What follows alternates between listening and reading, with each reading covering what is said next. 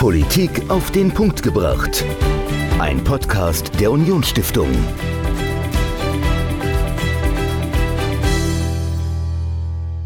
Hallo und herzlich willkommen zu einer neuen Folge Politik auf den Punkt gebracht. Ich bin Dominik, mir gegenüber wie immer Michael und wir sprechen diese Woche über ja, übers Geld, übers liebe Geld. Michael, ähm, im Saarland haben wir ein Riesenproblem, denn im Saarland sind tatsächlich alle Kommunen verschuldet. Alle sind in den Miesen. Ähm, es gibt nur ganz wenige Regionen in Deutschland, wo das ähnlich ist. Und im Saarland ist das ganze Bundesland. Merkst du das, wenn du zum Beispiel anderswo in Deutschland bist, dass man das auch irgendwo erkennt an den Kommunen, wenn man, keine Ahnung, ich habe es zum Beispiel gemerkt, als ich äh, neulich bei meinen Eltern in Bayern war, ja, die wollen da ein neues Rathaus bauen, das können die aus der Portokasse bezahlen, da ist überhaupt kein Problem. Fällt dir das auch manchmal auf? Ja, klar, also man sieht es natürlich im Stadtbild oder im Ortsbild, ähm, wie wohlhabend eine Region ist. Und ja, Saarland hat halt äh, im Bereich der Kommunalfinanzen schon Riesenprobleme. Andere Bundesländer ja auch, mhm. NRW, ähm, in Hessen oder auch in Teilen von Rheinland-Pfalz ist die Lage sicherlich ähnlich.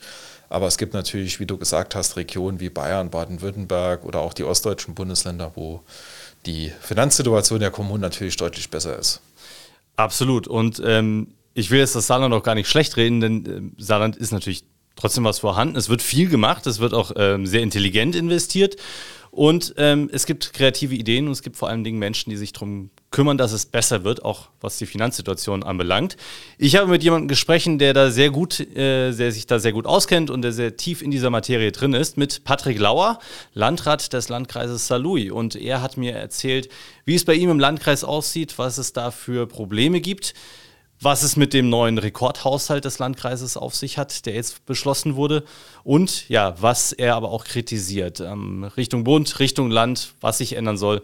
Das alles hört ihr im Interview Patrick Lauer, Landrat des Landkreises Saarlouis, jetzt im Gespräch mit mir. Viel Spaß. Ich möchte heute über ein Thema sprechen, über das man eigentlich sehr ungern spricht, über das Thema Geld. Und dazu habe ich mir jemanden eingeladen, der darüber nicht nur äh, reden muss von Berufswegen, sondern das auch sehr gut kann. Mir gegenüber sitzt Patrick Lauer, Landrat des Landkreises Saarlouis. Herzlich willkommen im Haus der Unionsstiftung. Ja, schönen guten Tag, Herr freue mich sehr. Herr Lauer, bevor wir einsteigen und wirklich über Finanzen sprechen, über Geld, erzählen Sie uns doch erstmal ganz kurz, was Sie als Landrat eigentlich machen. Ja, so klassischerweise hat der Landrat drei Aufgaben. Er repräsentiert den Landkreis, ähm, er leitet die Verwaltung. Bei mir sind das immerhin fast 1000 Mitarbeiterinnen und Mitarbeiter, oh, die für den Landkreis arbeiten. Ähm, ich leite die Verwaltung, ich leite die Sitzung des Kreistages, mhm. erledige die sogenannten laufenden Geschäfte der Verwaltung, damit der Laden ähm, immer wieder rund läuft und die Dinge funktionieren und führe die Beschlüsse des Kreistages letztendlich auch aus und bin eben der gesetzliche Vertreter des Landkreises. Okay. Aber in Wahrheit macht ein Landrat ja viel, viel mehr als diese schulbuchmäßige Aufzählung. Ja. Denn äh, ich glaube, ein guter Landrat, und ich glaube, wir haben hier im Saarland nur gute Landräte, der versteht sich auch als Anwalt mhm. ähm, der Menschen in seiner Region, als der Vertreter, der dafür sorgen möchte, dass die Menschen gute Arbeits- und Lebensbedingungen haben und dass äh, gute Bildungs- und Zukunftschancen in seiner Region herrschen. So verstehe ich mich, so verstehen mhm. sich auch die Kollegen. Und äh, das ist das, was uns, glaube ich, umtreibt. Mhm. Wenn wir jetzt über Ihren Landkreis nochmal genauer sprechen und da mal einen genaueren Blick drauf werfen, wir haben ja gerade gesagt, Landkreis Saarlouis ist ja einer der industriestärksten Landkreise im Saarland. Ähm, welche Vorteile hat das denn für Sie als Landrat und ähm, was, was kommt denn damit, wenn man in so einem Industriestandort sitzt? Na ja, gut, wir sind sehr stolz darauf, uns selbst äh, die industrielle Herzkammer des Saarlandes nennen zu dürfen. Das hat natürlich Vorteile. Sie haben kurze Wege mhm. zu den Arbeitsplätzen. Das hat auch was damit Lebensqualität zu tun, wie lange man unterwegs ist, um zu seinem Arbeitsplatz zu kommen. Wir haben natürlich, weil wir sehr produktive Arbeitsplätze haben, auch ein relativ hohes Lohn- und Gehaltsniveau. Das mhm. heißt, äh, das bringt auch Wohlstand äh, für die Menschen mit sich und es bringt natürlich auch Wohlstand für die Region mit sich. Denn äh, hohe Löhne bedingen dann auch hohe Einkommensteuerzahlungen und Lohnsteuerzahlungen, ähm, auch die eine oder andere Gewerbesteuerzahlung, die uns ja. gut tut und das sorgt natürlich dann auch für Wertschöpfung in der Region. Jetzt ist ja trotzdem bei Ihnen auch immer wieder ähm, die Presse vor Ort und berichtet dann über den einen oder anderen Umbruch. Ähm, ich nenne mal das Stichwort Ford aber auch Wolfspeed. Das heißt, es tut sich sehr viel bei Ihnen äh, im Landkreis in die eine und die andere Richtung. Ähm, welche Herausforderungen haben Sie denn aktuell zu meistern?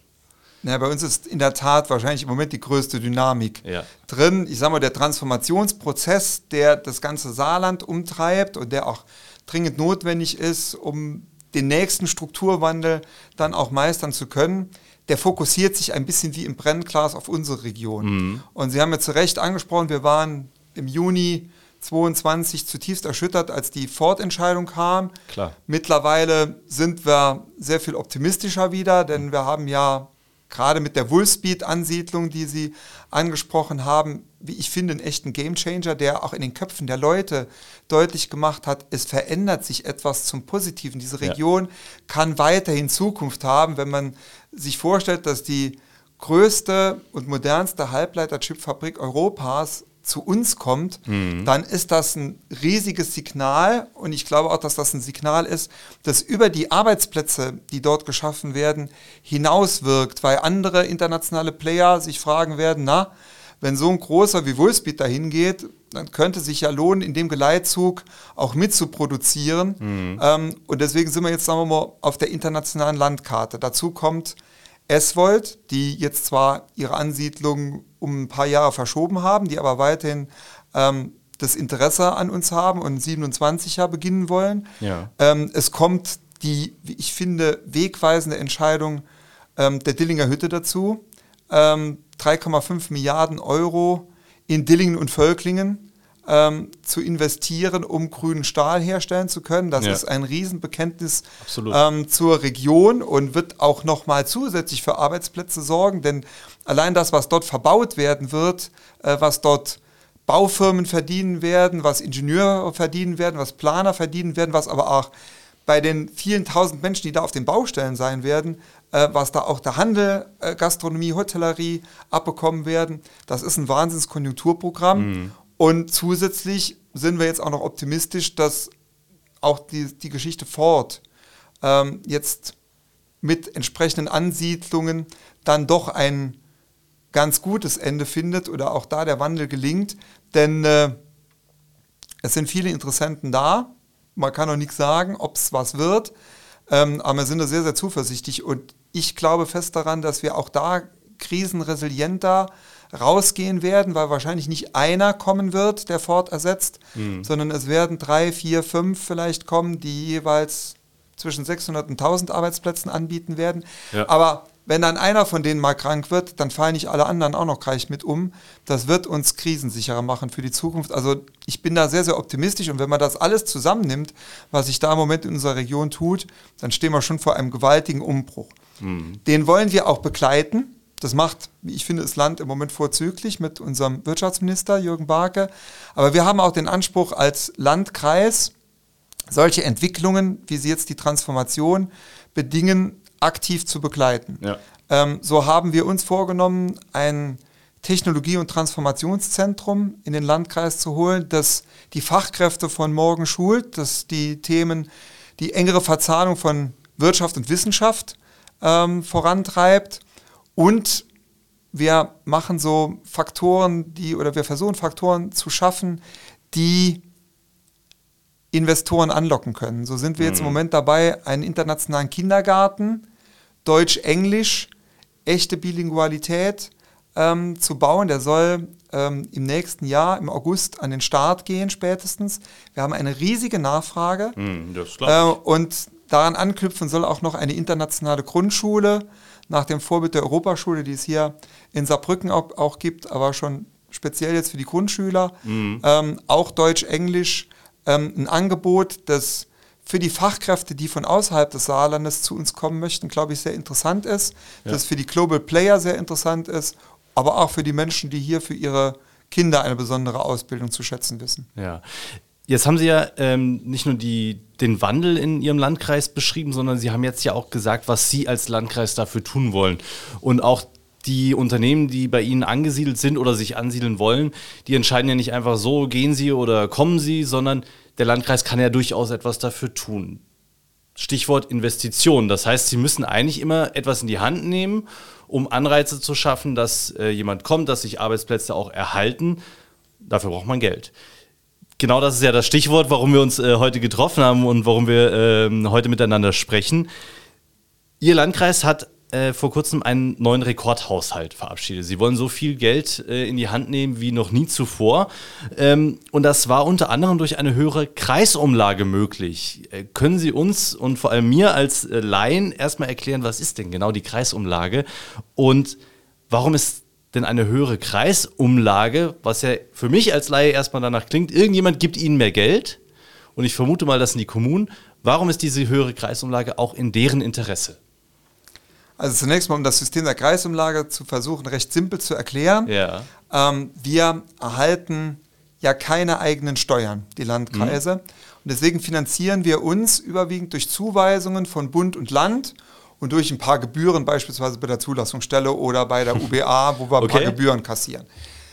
Dann verbleibt aber ein Delta. Mhm. Und dieses Delta, das wir nicht durch die Zuweisung und durch die Gebühren abgedeckt bekommen, das nehmen wir uns von den Kommunen. Das ist immer wieder in der Vergangenheit auch ein Zankapfel gewesen zwischen Kreisen und Kommunen, weil natürlich die Kommunen immer auch befürchten, der Kreis bedient sich ihrer zu viel. Es ist aber das System des Saarlandes. Das heißt, die Kreise haben keine andere Möglichkeit, ist auch gesetzlich so vorgesehen, als die Reste ihrer Finanzierung von den Kommunen zu nehmen. Die Kreisumlage ist aber auch dann in dem so verstandenen Sinne ein Solidarsystem, mhm. denn der Kreis hat ja auch keine eigenen Bürgerinnen und Bürger, sondern ja. wir bedienen mit den Leistungen, die wir erbringen, die Bürgerinnen und Bürger, die in unseren Städten und Gemeinden leben und versuchen für die eine gute Zukunftsperspektive ähm, herauszubilden. Und man muss sagen, in diesem Jahr, Sie haben es angesprochen, ein Rekordhaushalt, alleine in Saarlouis hatten wir 370 Millionen. Ähm, das war eine ganze Menge mehr als im Vorjahr, 24 Millionen mehr nochmal, als wir hatten. Und knapp die Hälfte davon mussten wir über unsere oder müssen wir über unsere Kommunen finanzieren. Das mhm. macht uns keinen Spaß, weil wir wissen, dass die saarländischen Städte und Gemeinden und auch die im Landkreis Saarlouis ähm, ohnehin zu wenig Geld haben. Aber die Leistung müssen wir halt ganz einfach nehmen, weil wir uns auch gesetzlichen Ansprüchen gegenüber sehen, weil wir sehr viele gesellschaftliche Aufgaben zu erfüllen haben, die gemacht werden müssen, mhm. wo wir gar nicht drum rumkommen und äh, wo wir auch, ich sag mal, Investitionen in die Zukunft vornehmen, insbesondere im Bildungsbereich, äh, die allen nutzen werden, wenn es darum geht, dass unsere Region nochmal prosperiert. Da sehen die Städte und Gemeinden auch so. Wie gesagt, hohe Kreisumlagen machen niemandem Spaß. Ja. Deswegen ist es schwer zu sagen, schwer einer Kommune beizubringen, dass sie von einer höheren Kreisumlage profitiert. Mhm. Ich glaube, die Kommunen sehen bei uns, dass wir keinen Unsinn mit ihrem Geld anstellen und dass ja. es zu großen Teil Aufgaben sind, kommen wir vielleicht nachher nochmal drauf zu sprechen, die uns von Bund und Land vorgegeben werden und die wir ganz einfach erfüllen müssen und keine andere Chance haben. Wir haben weit über äh, 99 Prozent unserer Aufgaben sind Pflichtaufgaben. Mhm. Das heißt, sie übernehmen viel, tun viel für die Kommunen und Sie haben es ja gerade gesagt, sie sind natürlich nie froh, wenn sie Geld abgeben müssen. Gerade im Saarland, wo ja die Kommunen sowieso sehr klamm dran sind, und zwar sämtliche Kommunen. Jetzt war ja bei äh, der Debatte um den Haushalt in Ihrem Landkreis auch da, das Thema kommunaler Finanzausgleich ja. ähm, ganz groß. Können Sie uns ganz kurz auch da erklären, was, was steckt denn eigentlich hinter diesem kommunalen Finanzausgleich? Also der kommunale Finanzausgleich bedeutet, dass zunächst einmal geklärt wird auf der vertikalen Ebene, also von oben nach unten. Also Bund, Land, Bund, Land, Kommunen. So, ja. Der Bund gibt den Ländern, das nennt man den Länderfinanzausgleich und beim kommunalen Finanzausgleich ist es eben das Verhältnis Land zu Kommunen. Mhm. Ähm, und da ist es die Frage, inwieweit die sogenannten Gemeinschaftssteuern, also Lohn- und Einkommenssteuer und Umsatzsteuer, mhm. welchen prozentualen Anteil, der den Ländern zufließt, dann weitergeleitet wird an die Kommunen. Okay. Das ist die eine Seite. Das legt das Land, besser gesagt der Landtag, im Rahmen seiner Gesetzgebung fest, wie viel Prozent kriegen denn die Kommunen. So, mhm. Da sind wir der Meinung, zu wenig äh, von, von, dem, was, was wir an Aufgaben haben. Da sehen wir ein Missverhältnis ja. zwischen dem, was wir an Aufgaben übertragen bekommen und dem, was wir dafür an Geld zur Verfügung gestellt bekommen. Mhm. Die zweite Ebene des kommunalen Finanzausgleichs ist die sogenannte horizontale Ebene. Das heißt also, wie verteilen wir denn das Geld, das äh, auf den den Kommunen zusteht, das im Saarland sind das ungefähr äh, 20 Prozent, 20, und dann kommen ein paar kleine Zahlen, ähm, Prozent von allem mhm. geht also auf die kommunale Ebene. Ähm, wie werden diese 20 Prozent denn innerhalb der Städte und Gemeinden verteilt? Und da geht es um die Frage eines gerechten Ausgleichs. Mhm. Wir haben Kommunen, die haben eine höhere Finanzkraft, weil sie gute Gewerbesteuereinnahmen haben. Ja. Wir haben reine Wohngemeinden, in denen die so gut wie keine Gewerbesteuereinnahmen haben. Wir haben aber auch umgekehrt Städte wie jetzt beispielsweise Saarbrücken oder Neunkirchen, die hohe soziale Probleme haben, wo viele mhm. Soziallasten sind. Die sind in eher ländlichen Regionen nicht.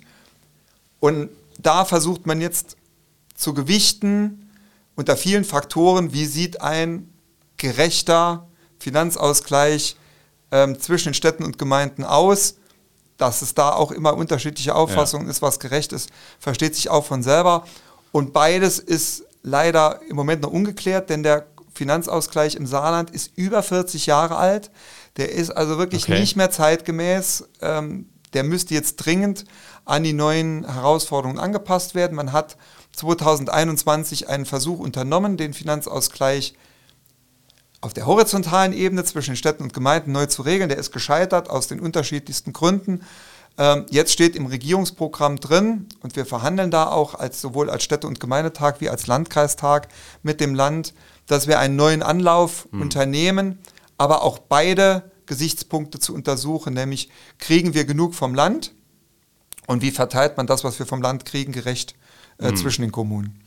Also sehen Sie die Stellschrauben, die äh, an denen gedreht werden müsste, auf jeden Fall auf der Länder- und dann auf der horizontalen Verteilebene? Oder sagen Sie, eigentlich müsste man schon viel weiter oben ansetzen, dass man sagt, okay, eigentlich müsste der Bund noch viel mehr dazu schießen oder ist das gar nicht möglich? Also ich glaube, es wäre eine kluge Lösung, ja. wenn man die Situation des Saarlandes nochmal sich betrachtet. Das Land hat objektiv gesehen zu wenig Geld. Und mhm. es ist immer bitter, dass ähm, sowohl das Land als auch die Kommunen sich gegenseitig vorhalten, wer jetzt ärmer ist. Ähm, das ja. ist halt ein, ein Verteilkampf in einer Situation, in der es für alle zu wenig ist. Die Decke ist immer zu kurz, egal wo sie sie hinziehen. Mhm. Ähm, das macht es natürlich schwierig und man muss sagen, es gäbe mehrere Faktoren, wie der Bund helfen könnte. Ja. Ähm, einer davon ist natürlich die Entschuldung der saarländischen Kommunen voranzutreiben. Das ist nicht ganz einfach in Berlin bewusst zu machen, weil es nicht die armen Kommunen in Deutschland gibt. Ja. Ich sag mal, es gibt prosperierende Regionen, ich sage mal Bayern, Baden-Württemberg. Mhm. Ähm, da haben die Kommunen so viel Geld, dass sie sich in der Niedrigzinsphase jetzt beschwert haben, wo sie ihr Geld noch anlegen sollen. ja, klar. Ähm, das sind Probleme, die sind für uns Galaxien entfernt. Äh, wir wissen nicht, wo wir das Geld herholen sollen. Von daher ist es natürlich in Berlin sehr schwer begreiflich zu machen, die Kommunen brauchen mehr Geld. Mhm. Fakt ist, dass die Kommunen insbesondere in Südwestdeutschland und Westdeutschland, das ist eigentlich bei uns im Saarland und Rheinland-Pfalz am eklatantesten, aber auch noch in Rheinland-Pfalz und äh, in Nordrhein-Westfalen, Entschuldigung, und Teilen von Hessen. Ähm, und da müsste eine Lösung gefunden werden. Aber es muss auch generell neben der Entschuldung, denn die Entschuldung allein bringt überhaupt nichts, wenn wir weiterhin chronisch unterfinanziert bleiben, weil dann werden die alten Schulden weggehen, aber stattdessen werden dann neue Schulden kommen. Gewonnen ja. ist da eigentlich nichts. Muss gerechter Geld innerhalb Deutschlands verteilt werden. Mhm. Ein Schlüssel dazu wäre, dass man die Umsatzsteuer nicht mehr nach Wirtschaftskraft verteilt. Das ist ein völliger Irrsinn, dass äh, der Bund die Umsatzsteuer so verteilt, dass die Regionen, die schon viel Umsatzsteuer haben, noch überproportional mehr kriegen, also okay. die ohnehin Reichen, ja. profitieren von Änderungen der Umsatzsteuer mehr als die, die es nötig hätten. Dadurch geht die Schere zwischen armen und reichen Bundesländern immer weiter auseinander. Okay. Man müsste die Umsatzsteuer zumindest mal nur Einwohnern verteilen, als vielleicht sogar nach sozialen Bedarfen. Ähm, aber man muss ein anderes Verteilsystem finden. Hm. Und letztendlich muss über den Länderfinanzausgleich den besonderen Bedarfslagen, insbesondere im Saarland, Rechnung getragen werden. Man muss immer sehen, das Saarland ist als letztes der alten Bundesländer hm. dazugekommen. Man hat dem Saarland nie eine Aufbauhilfe gegeben, wie das für die Ostländer 1990 der Fall war. Es gab nie mhm. so ein Konjunkturprogramm für das Saarland Ende der 50er Jahre. Ähm, und man hat das Saarland dann auch 1990 nochmal vergessen. Da hat man sich nämlich nur auf den Osten konzentriert und hat das Saarland dann auch nochmal hinten runterfallen lassen. Das mag etwas mit unserer Größe zu mhm. tun zu haben, dass man dem Saarland nicht die Bedeutung beimisst. Es ist aber für uns in der Tat fatal. Äh, wir haben, glaube ich, in früheren Jahrzehnten, ich sage mal, die Energieversorgung für ganz Deutschland sichergestellt. Äh, aufgrund unserer Monostruktur, die uns ja auch jetzt zum Verhängnis geworden ist, ein Klar. Stück weit. Ja. Ähm, wir, als wir zu Deutschland kamen, waren die Claims der großen Konzerne verteilt.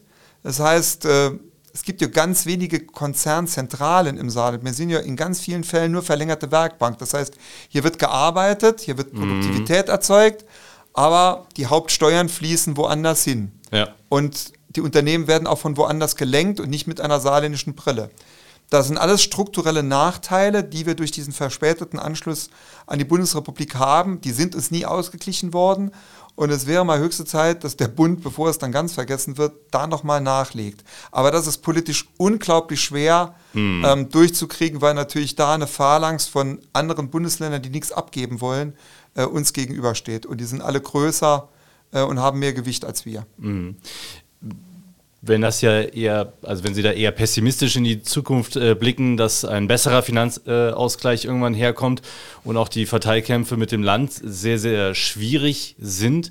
Ähm, wo sehen Sie denn Chancen, dass es den saarländischen Kommunen und vielleicht auch dem Land in Zukunft vielleicht besser gehen könnte? Also äh, gibt es da Ausblicke? Also die von mir angesprochene Umsatzsteuerfrage ist schon sehr stark in der politischen Diskussion. Da haben okay. wir auch zum Glück Unterstützung von unserem Bundesverband vom Deutschen Landkreistag, der ja. auch diese Ungerechtigkeit sieht. Okay. Und äh, wo alle Bundesländer, sagen wir mit viel Ach und Weh, ach die Reichen, ähm, sagen, okay, da würden wir noch mitgehen, einwohnerbezogen. Äh, Veränderungen herbeizuführen. Das ist jetzt noch ein langer Weg, ähm, das in den Bundestag zu tragen ähm, und dort Überzeugungsarbeit zu leisten. Das wäre der eine Weg. Der zweite Weg wäre, dass der Bund sich stärker an den Soziallasten beteiligt, die uns unglaublich hart treffen, mhm. gerade uns als Landkreise. Und äh, ein dritter Weg, den man sich vorstellen könnte, ist tatsächlich, dass das Kooperationsverbot aufgehoben wird, dass der Bund, ich sag mal auch, jetzt muss ich nochmal mit einem Fachterminus kommen, den ich wahrscheinlich jetzt nochmal erklären muss, ähm, dass es dann auch zwischen Bund und Kommunen Konnexität gibt ähm, gibt. Also Konnexität bedeutet nichts anderes, als wer bestellt, bezahlt. Okay. Um es mal sehr simpel ähm, zu erklären. Das heißt, wenn der Bund sich neue Gesetze ausdenkt, ja. die die Kommunen belasten, und davon gibt es sehr, sehr viele und zunehmend ja. mehr, auch das verschärft unsere Situation, ähm, dann muss er uns den Mehraufwand bezahlen. Und dann, glaube ich, würde der Bund sich an der einen oder anderen Stelle überlegen, ob er das wirklich so machen will, mhm. was er da vorgibt. Denn der Bund hat sehr schnell Gesetze beschlossen, ja, die ihn wenig kosten oder nur in der Anfangsphase etwas kosten und dauerhaft dann aber die Kommunen belasten. Und da sind natürlich insbesondere strukturschwache Kommunen wie unsere dann besonders hart getroffen. Also das wären drei Wege, wie man eine Verbesserung hinbekommt. Okay, also es ist nicht ganz so, so düster, ähm, vielleicht die Aussichten, aber ein schwieriger Weg. Ähm, wie, wie sieht es denn, ähm, Sie haben es ja auch schon so ein bisschen angesprochen, in den Kommunen konkret aus? Sie haben ja gesagt, äh, die Sozialausgaben belasten viele Ko äh, Kommunen, aber da auch immer unterschiedlich. Also Saarbrücken und Neunkirchen haben Sie angesprochen, haben größere ähm, soziale Probleme und damit mehr Ausgaben an diesen Stellen als andere Kommunen. Wenn Sie jetzt nur mal auf Ihren Landkreis gucken, was sind da so die größten Schwierigkeiten? Also was belastet die Kommunen in Ihrem Landkreis ganz besonders? Ja gut, also wir haben die, die Umlagesteigerungen, die wir hatten, die beruhen auf Faktoren, die überwiegend sich im Sozialbereich abspielen. Okay. Und das sind aber Dinge, wo man nicht immer an die soziale Not denken muss. Man wäre überrascht, wenn man wüsste, dass zum Beispiel die größten Steigerungen in der Jugendhilfe aus dem Ausbau der Kindertagesstätten resultieren. Nämlich mehr Kindertagesstätten, die wir alle wollen, mhm. bedeuten mehr Erzieherinnen und Erzieher, die wir auch wollen, wenn wir sie kriegen Klar. bei dem Fachkräftemangel bedeuten aber auch mehr Gehälter und Tarifsteigerungen tun ihr Übriges dann dazu. Mhm. Und davon bezahlt der Landkreis 40 Prozent vom Gehalt jeder Erzieherin, bezahlt beispielsweise der Landkreis. Ja. Das heißt, da haben wir schon enorme Steigerungen jedes Jahr in Millionenhöhe, die alleine in diesem Segment ähm, fällig werden. Wir haben gesellschaftliche Veränderungen. Wir haben viel mehr Kinder, die einen Integrationshelfer benötigen in der Schule. Wir müssen mhm. deutlich mehr Mittel für Schulsozialarbeit aufwenden, als wir möchten, aber es ist eben notwendig, um überhaupt guten Unterricht zu ermöglichen, um die Kinder, die oft mit einem großen Päckchen an Problemen in die Schulen kommen, ähm, überhaupt schulfähig zu halten und ihnen die Chance zu geben, tatsächlich eine gute Bildungsbiografie ja, ähm, absolvieren zu können. Wir haben Probleme bei der Altersarmut. Wir haben sehr, sehr gerade im Saarland sehr viele ältere Frauen, die über keine Berufsbiografie verfügen, die mhm. damit sehr, sehr kleine Renten haben. Ähm, wenn die beispielsweise in ein Heim müssen, einen stationären Heimaufenthalt antreten müssen, können die keinen nennenswerten Beitrag dazu leisten. Die Kosten für die Heimunterbringung tragen dann wir als Landkreise über die Hilfe zur Pflege. Also Sie sehen, dass ganz vieles an Soziallasten ja. ähm, letztendlich bei uns einprasselt, das aber notwendig ist. Äh, wir haben die Flüchtlingsversorgung, ähm, sage ich mir nicht nur die Unterbringung, sondern auch äh, die Kosten von deren Unterkunft. Mhm. Ähm, das sind enorme Flüchtlingsströme, nicht nur aus der Ukraine, natürlich auch, aber nicht nur aus der Ukraine. Wir haben mittlerweile fast genauso viele Flüchtlinge nochmal aus da, wo wir sie 2015 hatten, aus Syrien, Irak, Afghanistan. Hm. Ähm, also die Flüchtlingswelle ist ungebremst, sie ist höher gewesen im letzten Jahr, ja. als sie 2015 war. Das alles sind natürlich Kosten verbunden mit den Integrationskosten, die uns sehr, sehr im sozialen Bereich belasten.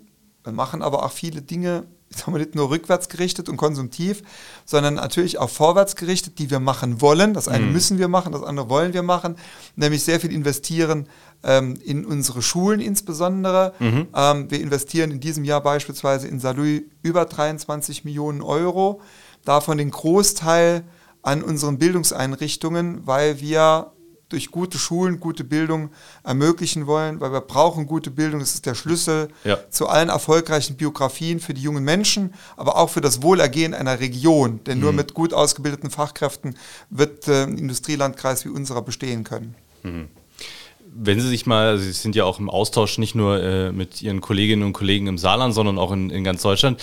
Gibt es denn ähm, irgendwo eine Kommune, vielleicht sogar im Saarland, die äh, im Punkto Finanzen irgendeine innovative Idee entwickelt hat, wo Sie sagen, das kann man sich eigentlich abgucken und das wollen wir auch versuchen? Oder ist so etwas eher schwierig? Also sagen wir, es fehlt nicht an guten Ideen und es gibt natürlich auch ein paar gute Beispiele, mhm. wo Kommunen sehr früh auf Gewerbeansiedlungen gesetzt haben, auch auf einen guten Mix von Gewerbeansiedlungen und dann auch das Glück hatten, die richtigen Unternehmen zu finden, sodass sie, sagen wir, in der prekären Lage, in der eigentlich alle saarländischen Kommunen sind, ein wenig besser dastehen. Aber am Schluss fehlt es letztendlich auch an Geld. Wir sind nicht in der Lage, okay. selbst Investoren anzulocken. Mhm. Investoren lassen sich sicherlich durch ich habe es ja vorhin versucht zu schildern, was wir an, an guten Rahmenbedingungen versuchen zu schaffen. Ja.